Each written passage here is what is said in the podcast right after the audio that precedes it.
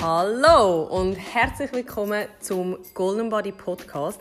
Ich bin Laura, Inhaberin von Golden Body, diplomierte Personal Trainerin und Ernährungsberaterin.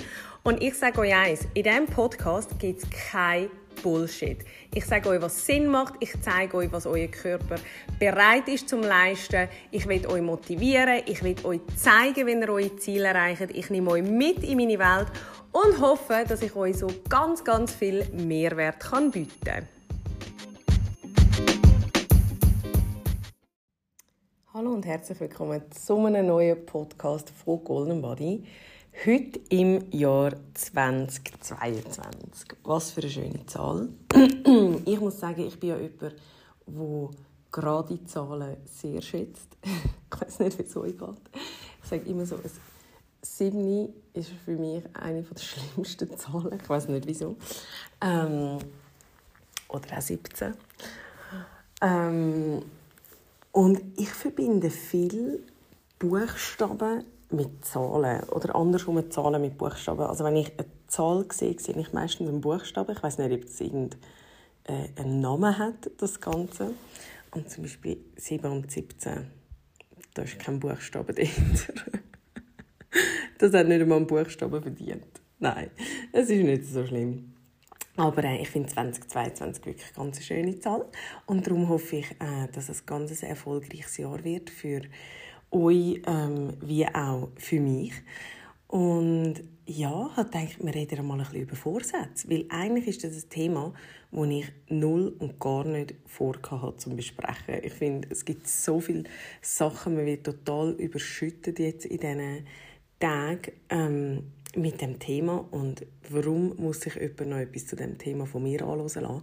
Aber ich will das so ein bisschen von einer anderen Seite mal beleuchten und ähm, finde Vorsätze, das wird immer so ein bisschen negativ angeschaut und ich bin auch jemand der sich nicht lustig gemacht hat darüber, aber wo immer so ein bisschen denkt, ah ja, komm, ähm, wieder jemand mehr, der Anfangsjahr das Gefühl hat, jetzt verändert sich alles. Und ähm, will da eben so ein bisschen darüber reden und vielleicht auch mm, mich zu einem gewissen Teil so ein bisschen entschuldigen bei der breiten Masse, weil eigentlich ist das nicht ganz fair.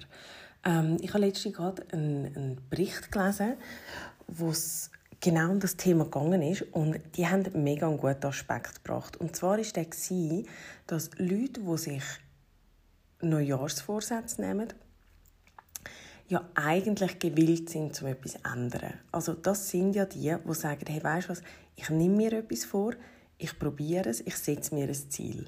Und eigentlich müssten wir dann eher ein über die anderen, wie soll ich sagen, nicht herziehen. Ich wüsste, was ich meine. Ich finde das richtige Wort nicht. Aber eigentlich müssen wir eher die anderen so ein bisschen ins Licht drücken, weil das sind ja die, die schon gar nichts ändern wollen. Und man muss natürlich auch sehen, es müssen ja auch nicht alle etwas ändern. Also, wie soll ich sagen? Es geht ja auch ohne Veränderung, weil die einen haben vielleicht schon einen Lifestyle, wo es gar nicht unbedingt braucht oder ein Mindset. Und darum eben auch da jedem das Seine, nicht falsch verstehen. Aber ähm, ja, ich denke einfach, man darf nicht schlecht reden über die, die sich einen Vorsatz genommen haben.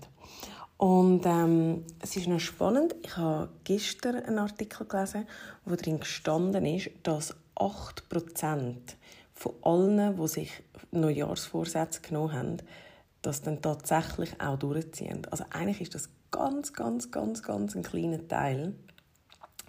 Und ähm, gleichzeitig habe ich noch gesehen, ich weiß die genaue Zahl nicht mehr auswendig, aber ich habe gemeint, es seien irgendetwas um die 5, 46 Prozent. Ähm, wenn man sich ein Ziel notiert, also wirklich von Hand aufschreibt, dann ist es zu 5 oder eben 46 Prozent wahrscheinlicher, dass das Ziel erreicht wird. Also wenn ihr das bis heute nicht gemacht habt, dann schreibt unbedingt euer Ziel noch auf von Hand, weil dann ist es schon mal viel, viel ähm, wahrscheinlicher, dass ihr das erreicht. Dann, ich weiß nicht, ob euch die Smart-Methoden etwas sagt. Ich habe das in der Schule, ich glaube, jeder Ausbildung, die ich gemacht habe, gelernt. Und weiß aber nicht, wenn man nicht so im Gesundheitsbereich ist, ob, ob das je ein Thema ist. Und da habe ich gedacht, schauen wir das mal zusammen an. Und zwar die SMART-Methode besteht aus fünf verschiedenen Teilen, darum auch S-M-A-R-T. Und das ist eigentlich eine Methode, wie man Ziel besser erreichen kann. Ähm, und der erste ist das S. Und S bedeutet eigentlich, dass es spezifisch ist. Man probiert also, sein Ziel so konkret und spezifisch wie möglich zu formulieren. Also nicht einfach irgendwie, ähm, ich will abnehmen, sondern ich will 5 Kilo abnehmen. So könnt ihr euch das ein bisschen vorstellen. Das ist eigentlich der erste Teil, also ganz konkret. Dann ähm, ist jetzt gerade ein, ein blödes Beispiel gewesen, weil das M steht für messbar. Also das heißt, wir wollen eigentlich ähm, Messgrössen bestimmen. Also eben, das wären jetzt genau die 5 Kilo. Ähm, wie kann ich euch jetzt ein anderes Beispiel bringen? Das kann zum Beispiel auch sein, wenn ihr, wenn ihr sagt, ich will anfangen zu joggen. Dass ihr dann sagt, eben, es ist schon mal joggen, also das ist konkret, ich will joggen und nicht laufen oder Velo fahren oder was auch immer. Ich jogge und ich will 20 Minuten am Stück joggen oder ich will 5 Kilometer können joggen.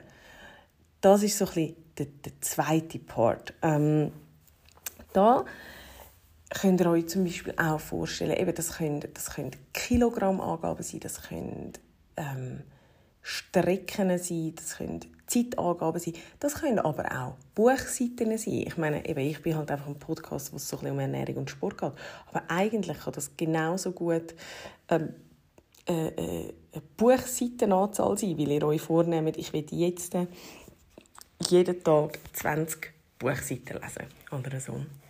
Dann kommt das A von Smart und das heißt, etwas muss attraktiv sein. Ähm, und zwar, wenn wir ein Ziel so planen, dass man auch Lust hat, das Ziel zu erreichen. Also nehmen wir jetzt wieder die, ähm, das Joggen. Wenn ihr euch vornehmt, ich jogge jeden Tag eine Stunde, dann ist das wahrscheinlich nicht so ein attraktives Ziel. Weil wer hat schon Bock, jeden Tag sich nach einer Zeit zu nehmen, um eine Stunde zu joggen? Also nur schon das Lustempfinden, oder? Oder sagen wir andersrum, ähm, ihr seid noch nie in einem Fitnessstudio oder ihr seid vielleicht schon mal in einem Fitnessstudio und es hat euch nie Spaß gemacht. Dann rate ich euch auch eher davon ab, euer Ziel zu setzen, wo ihr jetzt auf einmal jeden Tag oder fünfmal in der Woche eine Stunde ins Fitnessstudio Weil wenn es euch keinen Spass macht, dann wird es euch auch nicht auf einmal im 2022 Spass machen. Da muss man einfach eben auch realistisch sein. Und das ist nämlich genau ähm, von der SMART-Methode das R, wo realistisch heißt. Ähm, da geht es darum, wie realistisch ist es denn, dass ich mein Ziel in dieser Zeit und mit den Mitteln, die ich habe, auch erreiche. Also ähm, eben nehmen wir vielleicht nochmal das Joggen. Ist es dann realistisch, dass ich ab Tag 1 20 Minuten, eine Stunde, was auch immer, kann joggen. Und da würde ich jetzt eben eher dann sagen, man kann sich ja dann vornehmen, in den ersten drei Monaten will ich einmal eine Viertelstunde arbeiten. In den darauffolgenden drei Monaten will ich 30 Minuten arbeiten, dann nochmal 45 Minuten und bis Ende Jahr will ich eine Stunde am Stück joggen. Und nicht, ich jogge von jetzt an eine Stunde am Stück.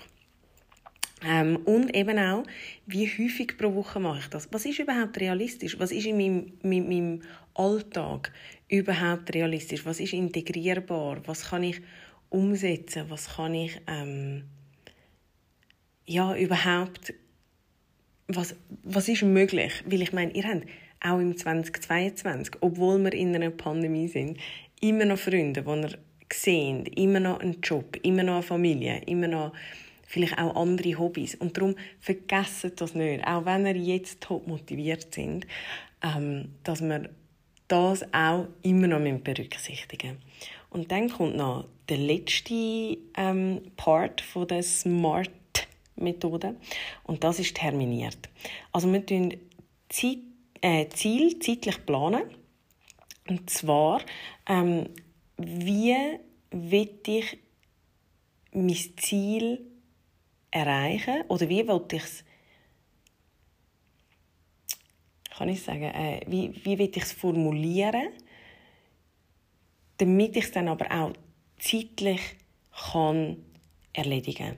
Also nehmen wir euch zum Beispiel nicht vor, ich will 5 Kilo abnehmen, sondern ich will 5 Kilo abnehmen bis am 3. Oktober. Das wäre zum Beispiel ein terminiertes Ziel. Also ganz klar bis wann will ich das erreichen. Und da kann man auch Zwischenziele setzen. Das macht ganz viel mit Kundinnen, dass man zum Beispiel sagt, wir wollen bis in einem halben Jahr das Ziel erreichen.